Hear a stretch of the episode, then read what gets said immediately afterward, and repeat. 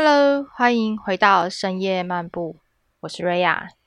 今天呢，又到了我们周五的深夜投读时间。那今天要讲的主题是深夜的外送 App。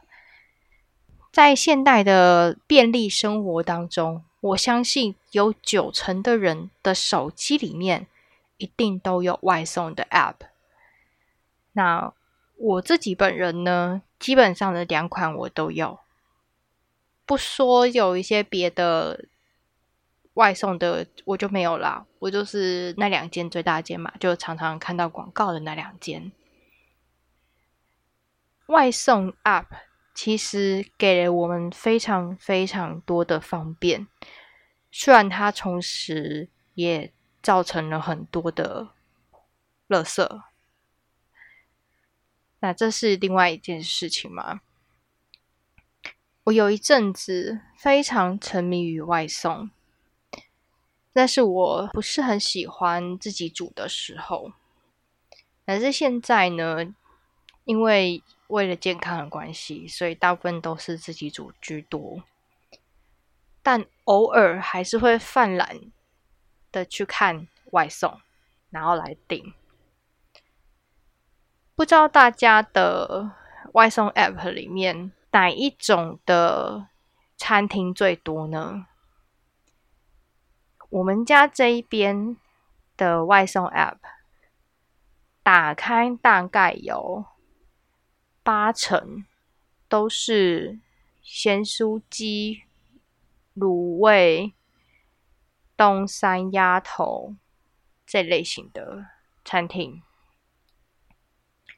有少部分是那一种什么便当店、街边小吃那种，譬如说什么黑白切啊、干面啦、炒饭啊这一种系列的。很有趣的是呢，有的时候你还可以在我们家的外送 App 这边看到，像是那一种什么韩国泡菜。就是他们那一种店是只有卖泡菜，然后外送的这一种，我觉得这蛮有趣的。以及最近有比较多一点的趋势是那一种 DGI 便当。我们家这边还可以找到那个 Poke 玩。如果你不知道什么是 Poke 玩的话，你可以去 Google 一下。那 Poke 玩呢，其实。算是我最近，尤其是开始在吃那个一六八之后呢，特别喜欢点的。那因为我一六八是连二二一一起吃，二二一就是两份的菜，两份的蛋白质跟一份的碳水。那因为我说我在吃一六八嘛，那大家就知道宵夜的时段。根本就不是吃一六八的人的时间，所以当我半夜的时候呢，突然临时嘴馋，你知道又要很认真的、严格的去遵守一六八这件事情，然后你又不能吃东西，可以喝啦，比如说喝水，或者是说喝点柠檬水 之类的，好。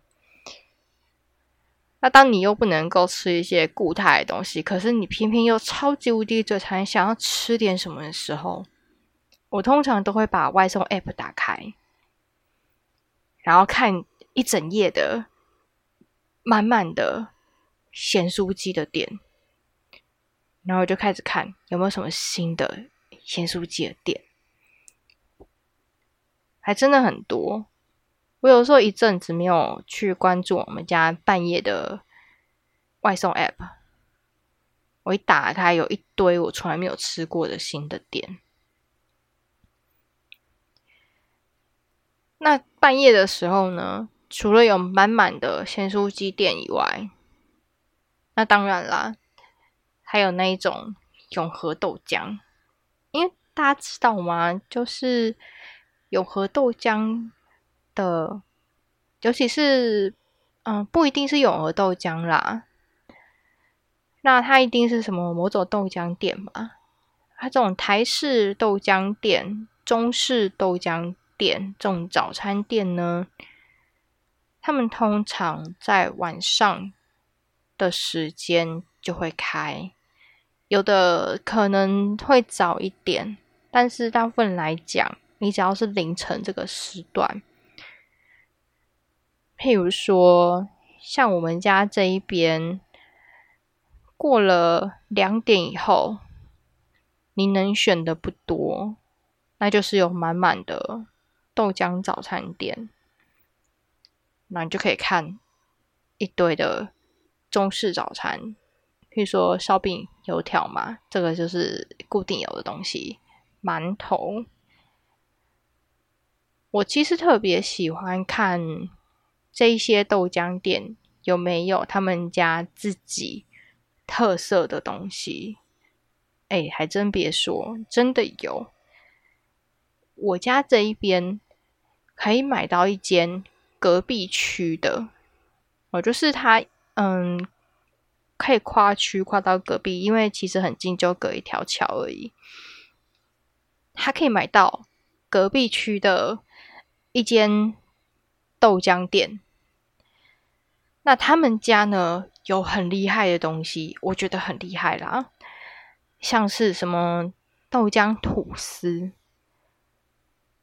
还有那一种一般的早餐店不太容易看到的东西，像什么酸菜包啦、松露菇菇起司包啊之类的这一种。那他们家有的时候还会有像什么马蹄条。一开始我看到有马蹄条，我还想说哇，好不一样哦。后来我发现到我们家这附近的早餐店有一两间有在卖马蹄条，那我就释怀了。好，那这一间还有卖什么？他们家是卖那种自己做豆浆吐司，然后胚芽吐司嘛。还有一个，我觉得我那一次看到，我其实有一点惊呆了。我想说，我很少。应该说，这是我第一次看到早餐店卖肉桂卷。我是一个特别特别喜欢吃肉桂卷的人，而且我对肉桂卷的标准很严格。我比较喜欢吃欧式的，就是美式那一种，上面满满的糖霜的这种我不行。但是欧式那一种，就是肉桂味很重的。那它基本上都是肉桂粉跟呃，那叫什么糖去做的那种内馅，这种 OK。那就是重点就是肉桂粉嘛。好，那话说回来，除了我觉得很厉害这个肉桂卷，那个肉桂卷不难吃，老实说。以外呢，他们家还有另外一个凤梨牛肉汉堡，而且是。凤梨罐头的凤梨一整片夹在里面的这种，哦，我吃过，我觉得蛮好吃的。这个口味是在我家附近的早餐店没有吃过的。我家附近的早餐店，我下次有机会我再跟大家分享。因为所有我朋友听到我家附近的早餐店的数量，其实都蛮惊讶的。哦，那个量很惊人。OK，那回过头来呢，说深夜的外送 App 这件事情，我通常啦会花上很长的一段时间一直在那边滑，每一间我有兴趣的我都进去看，包含可能有那种半夜的饮料店，我也都会看一下。然后呢，就一直看，一直看。一直看，直到我觉得我不饿了为止。这是一种，我把它称作叫做精神吃饱法。通常一般来说，大家都会越看越饿，就会越看越想要买嘛。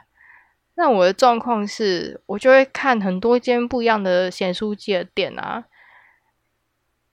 然后就会想说，哦，这家我前天吃过，哦，这家我还没吃，我家真的附近咸酥鸡的店多到你一周七天哦，没有没有，不止七天，你一个月每天吃不一样的咸酥鸡店都不会重复，在那个外送 App 上面有没有很夸张？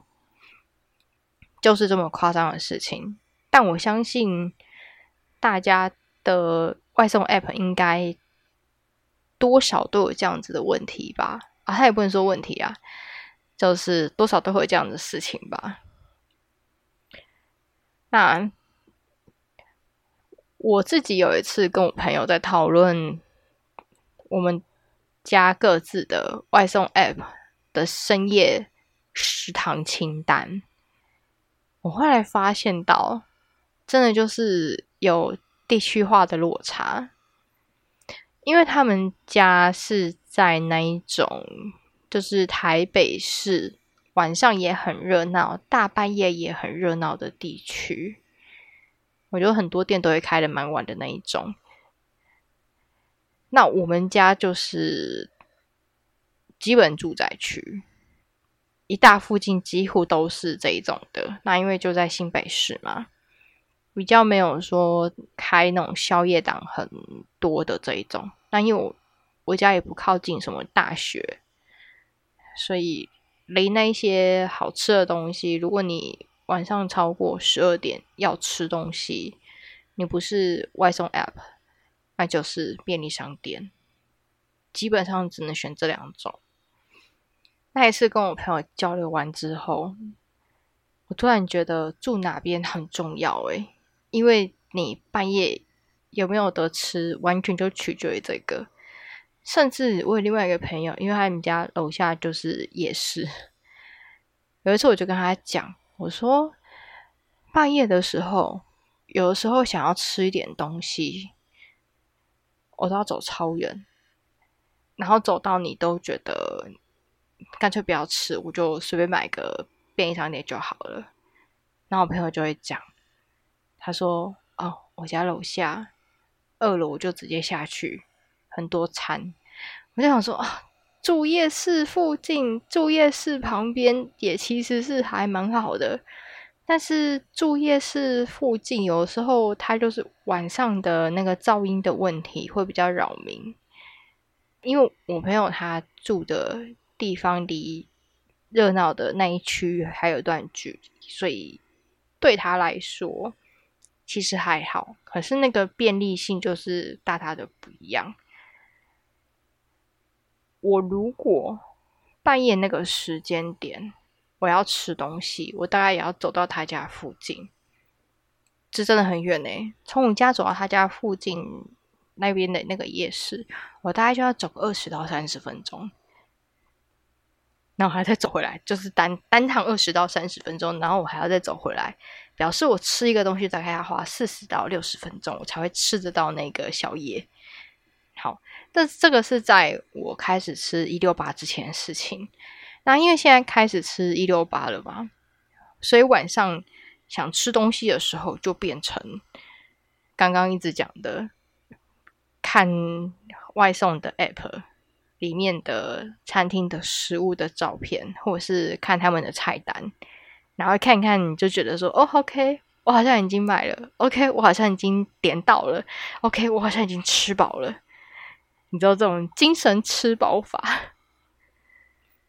但是这一招真的是不太适合。如果你现在在听这个节目，然后你听了你都会觉得有点想吃东西的人，好，它就不适合你。你可以选别的，你可以选一些很可怕的暗黑食物的照片或者是影片，来让自己降低食欲。我是就赶快睡觉。好，那另外来说呢，半夜这样子看外送 App，它会有一个我觉得算是小缺点吗？但好像也还好。那就是会变成我的购物车会越来越多。大家知道吗？就是如果你今天要订的。